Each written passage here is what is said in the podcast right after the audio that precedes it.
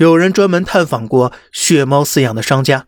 昏暗的屋内一片狼藉，斑驳狭窄的铁笼里关着十几只猫咪，它们瘦骨嶙峋，毛色暗淡，踩着厚厚的排泄物，碗中食物也是发白变质的，活着就是受罪，到抽血时更是生不如死。猫咪单次抽血不能超过五十毫升，每次间隔时间超过三个月是不会影响健康的。但是产业链上的人呢，只认钱呢，他们会一次抽掉一百五到两百毫升的血。这是什么概念？一只十斤成年猫，全身血液加在一起不过三百毫升左右，一次抽血相当于把猫咪身上一半的血都给吸干了。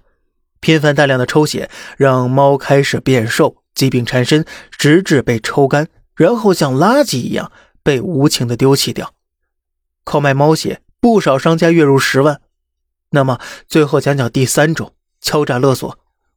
那么所有的套路的第一步都是一样的。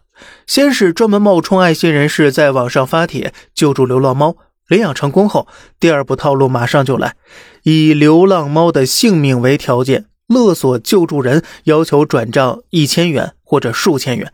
如果你拒绝，第二天就会收到虐猫视频。一般收养流浪猫的都是爱猫人士了，见不得猫咪受伤害，于是呢，只能转账。财富带给这些人源源不断的虐猫动力。虐猫行为也就源源不绝，隔三差五登此热搜。而这些人不仅仅是把伤害带给猫咪，更是带给了人类全社会呀。据美国联邦和各州监狱以及精神病犯罪研究机构数据统计显示，几乎所有暴力犯罪者的童年都受过虐待，其中七成以上暴力行为都是从虐待动物开始的。他们在传播虐猫的暴力，将自己的阴暗传播到整个社会。